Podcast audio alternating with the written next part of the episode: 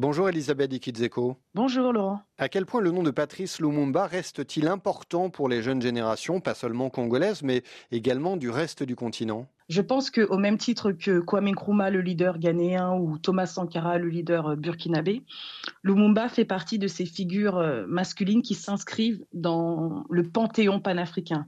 Il est loué, il est honoré, il est célébré pour son combat pour euh, l'indépendance totale, pour l'intégrité territoriale, pour l'unité.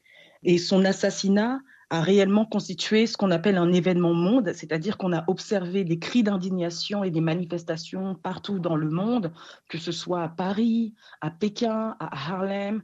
Et Lumumba reste célébré sur l'ensemble du continent africain et c'est un phénomène que l'on observe à travers le rap, à travers la poésie. L'art est un matériau qui est extrêmement important, qui permet à la jeunesse de se souvenir de Patrice Lumumba et l'inscription du nom de Patrice Lumumba dans les mémoires du monde entier. Alors, dans ce numéro de la revue d'histoire contemporaine de l'Afrique, justement, vous revenez sur les origines de ce caractère international de la figure de Lumumba.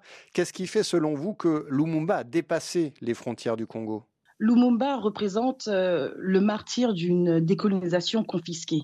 Et il y a eu euh, plusieurs intermédiaires médiatiques, donc dans la presse, qui ont participé à l'iconicité de son nom. Dans le Ghana de Nkwame tout au long de l'année 1961, on parle de Lumumba, on s'intéresse à son assassinat, on publie les photos euh, des responsables présumés de son assassinat. On sent réellement qu'il y a une surpolitisation de l'information au Ghana, on reste très concentré sur la mort de Patrice Lumumba au Ghana. En raison des bonnes relations donc entretenues Patrice Lumumba et le président du Ghana Kwame Nkrumah. Oui, Patrice Lumumba et Kwame Nkrumah étaient alignés sur la même politique panafricaniste.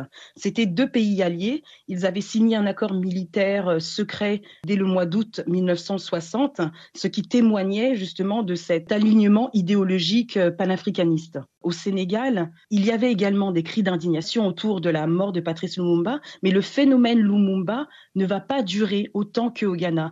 Dès la fin du mois de février 1961, dans la presse sénégalaise, on ne parle plus de Patrice Lumumba.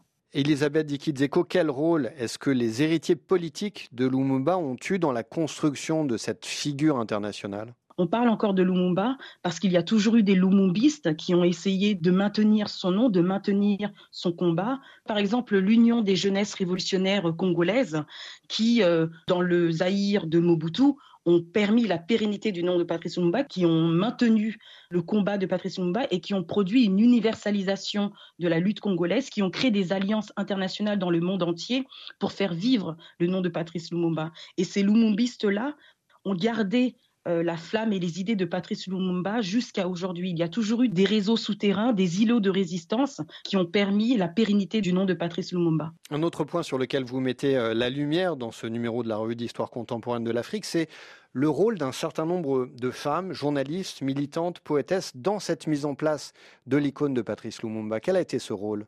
Oui, il est important de ne pas négliger euh, le rôle des femmes dans l'histoire euh, de l'anticolonialisme, dans l'histoire des indépendances, euh, dans la lutte contre le néocolonialisme. Ces femmes ont apporté, elles ont participé, elles ont produit également des textes anticolonialistes et des textes de soutien à Patrice Lumumba. Par exemple, les billets d'opinion de Mabel Dave. Mabel Dave est une figure très importante au Ghana. C'est la première femme députée du Ghana et d'Afrique. Il y avait également la militante britannique Dorothy Panmore, qui était donc la partenaire de George Panmore, grande figure du panafricanisme, intellectuel trinidadien, qui était aux côtés donc de Kwame Nkrumah. Edith Weaver est également une figure que l'on découvre dans ce numéro euh, d'histoire contemporaine de l'Afrique. Edith Weaver est la première reportrice de guerre ghanéenne qui est envoyée au Congo pour décrire le vécu des troupes ghanéennes.